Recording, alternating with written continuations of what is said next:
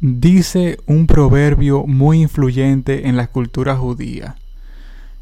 Es de sabios sacrificar placeres inmediatos por un bienestar a largo plazo.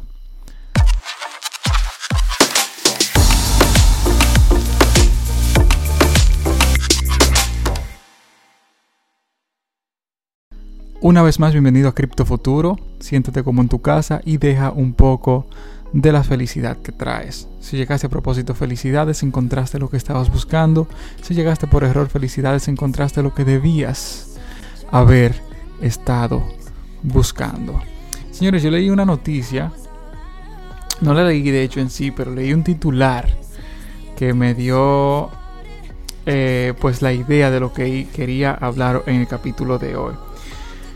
La noticia decía, el titular de la noticia decía, Bitcoin hará a los bancos lo que Netflix le hizo a Blockbuster. Blockbuster, quizás muchos no lo conozcan, pero Blockbuster eh, era la empresa líder en el mundo de entretenimiento multimedia, digamos de, renta de películas y eso. Antes de que llegara Netflix, existía el sistema de que usted iba a un lugar donde usted quería ver, por ejemplo, una película, usted usaba DVDs. Se usaban DVDs con CDs o con, o con eh, cintas de unas grandotas, de esas que se parecían de radio, pero eran grandotas. Entonces usted iba a un lugar, la rentaba se la entregaban, le decía tiene que regresarla en siete días, en siete días la regresaba y bueno, podía rentar otra, podía rentar varias al mismo tiempo. Entonces ese, era el sistema que existía antes de Netflix. Usted iba a sucursales, a lugares físicos a rentar DVDs o, ¿cómo era? O cassettes, esa es la palabra, o cassettes. Entonces usted lo llevaba a su casa, veía su película, cuando usted la veía pues la, la regresaba. Entonces yo me puse a pensar y me puse a pensar en cómo ha venido evolucionando el mundo en los últimos años. Vamos a decir en, las últimas dos décadas, a partir del 2000, vamos a decir.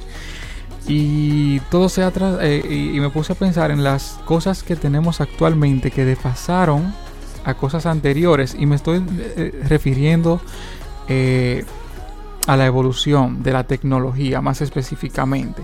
Por ejemplo, eso me puso a pensar, eso de que Bitcoin podría hacerle a los bancos lo que Netflix le hizo a Blockbuster, me puso a pensar en muchas cosas. Por ejemplo, eh, antes no existían las cámaras digitales, existían los rollos fotográficos. Eh, yo soy de nueva generación, por así decirlo, pero todavía cuando yo era adolescente todavía se usaban los rollos fotográficos.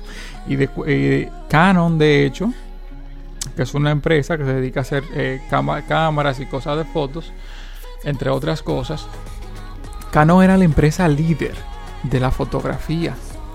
Y estuvo hace muchos años, bueno, no muchos años, creo que hace tres o cuatro años, yo estuve leyendo un documental, viendo un documental sobre que Sony le presentó a Canon, ya que era la empresa líder en el mundo de fotografía, la idea de hacer cámaras fotográficas para ver las fotos digitalmente. Lo que conocemos, lo que tenemos ahora, cámara que usted ve la foto ahí mismo en una pantallita, acabándola de tirar.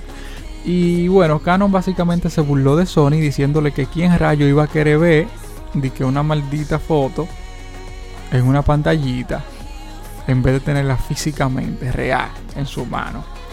Así que la rechazaron a Sony, Sony le decidió darle para adelante a eso por ello mismo y bueno, aquí estamos hoy en día. Las fotografías digitales son quién rayo ya o sea está que jodiendo con fotos físicas ok usted quizás si usted tira una sección de fotos de cumpleaños o algo así usted quiere ir a sacar la física una o dos para encuadrarla y tenerla en su casa pero ya eso no se ya eso no se ve. O sea hoy en día las fotos digitales reemplazaron completamente a las fotos físicas y a los rollos. ¿Quién DH ya que usa una cámara que con rollo? ¿Quién jode que comprar rollo de fotografía para tirar la foto y luego ir a un sitio de que, que te saquen esa foto?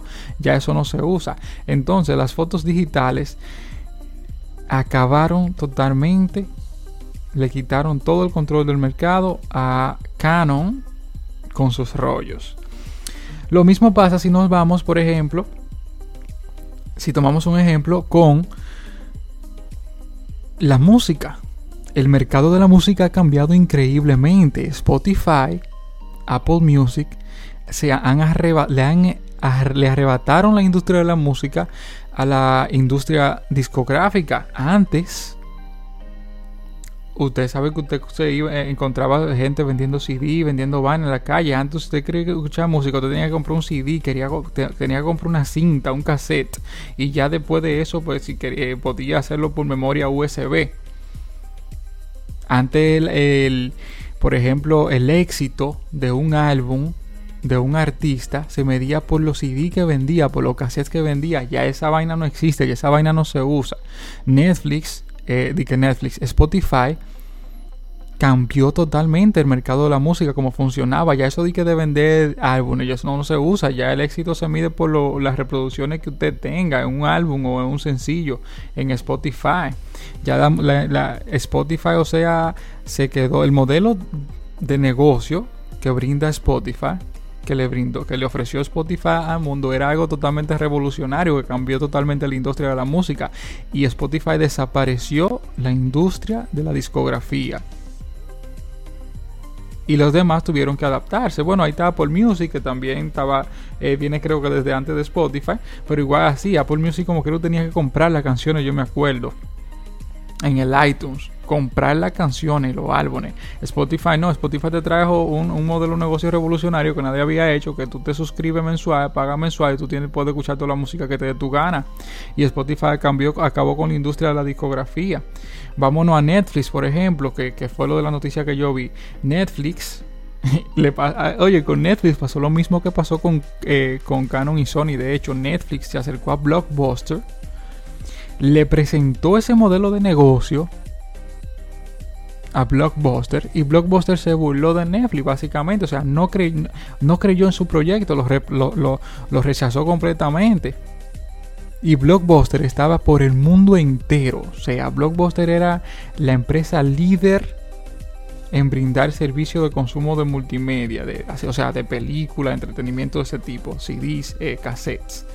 Y Blockbuster desapareció. Desde que Netflix decidió pues eh, eh, tirarse a su cruzada por ellos mismos, Blockbuster empezó a perder terreno, perder terreno, tuvieron que despedir miles, cientos de miles de empleados por todo el mundo y cerrar cientos de miles de sucursales bueno, no cientos de miles, pero miles de sucursales por todo el mundo. Blockbuster quebró. O sea, yo, ni, yo creo que ya ni siquiera existe. Creo que quizá una o dos en Estados Unidos.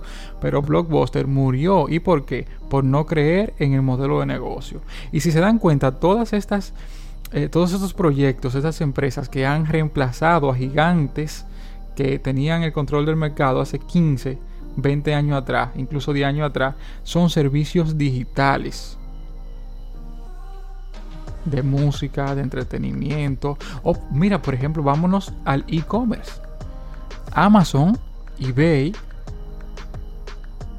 acabaron con las tiendas tradicionales con el modelo tradicional físico. O sea, ya porque eh, aún en los países tercermundistas, que son los menos desarrollados como nosotros, ya nosotros preferimos comprar por Amazon que joder de que ir con una, una tienda física que te vende todo más caro. Tú te sientes más cómodo pidiendo algo por Amazon y que te llega y tú vas a un courier y lo, y lo, y lo buscas y ya y te llegó.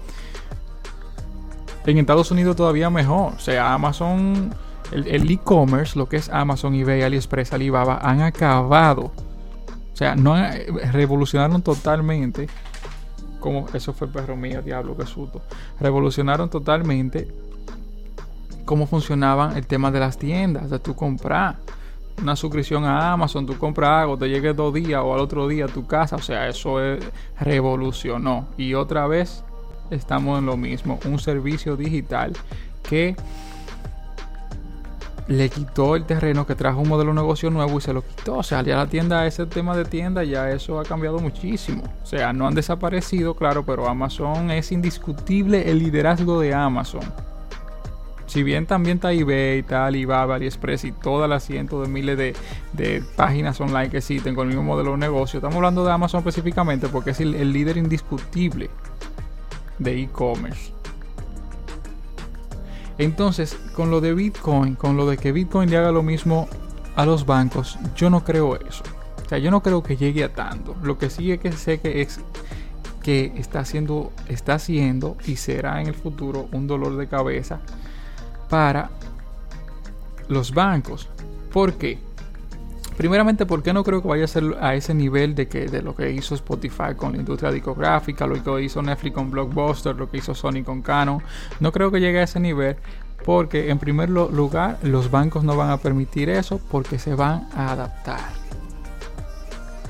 Se van a adaptar. Yo estuve, yo estaba hablando hace un tiempo con un amigo mío de eso y ya de hecho lo hemos empezado a ver. Dios mío, JP Morgan, eh, de los bancos más grandes de Estados Unidos, dos o tres de los bancos más grandes de Estados Unidos y otros bancos alrededor del mundo, normalmente en Europa, ya han empezado a trabajar con bitcoins. Ya han empezado a ofrecerle a sus clientes en cartera de inversiones invertir en bitcoin. Entonces ellos se van a adaptar y se están adaptando ya para no quedarse atrás. Lo que sí sé es que si bien Bitcoin no va a hacer desaparecer los bancos, sí los va a obligar a cambiar su modelo de negocio. Los va a obligar a cambiar en, cómo ellos trabajan, en cómo hacen las cosas. Y tendrán que adaptarse para no desaparecer. Porque todo lo que se niega al cambio, Morty, dame un chance, por favor.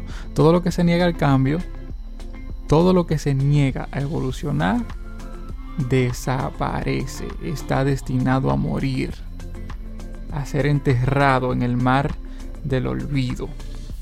Entonces ellos van a tener que adaptarse o desaparecer. Eso no es dique que dique.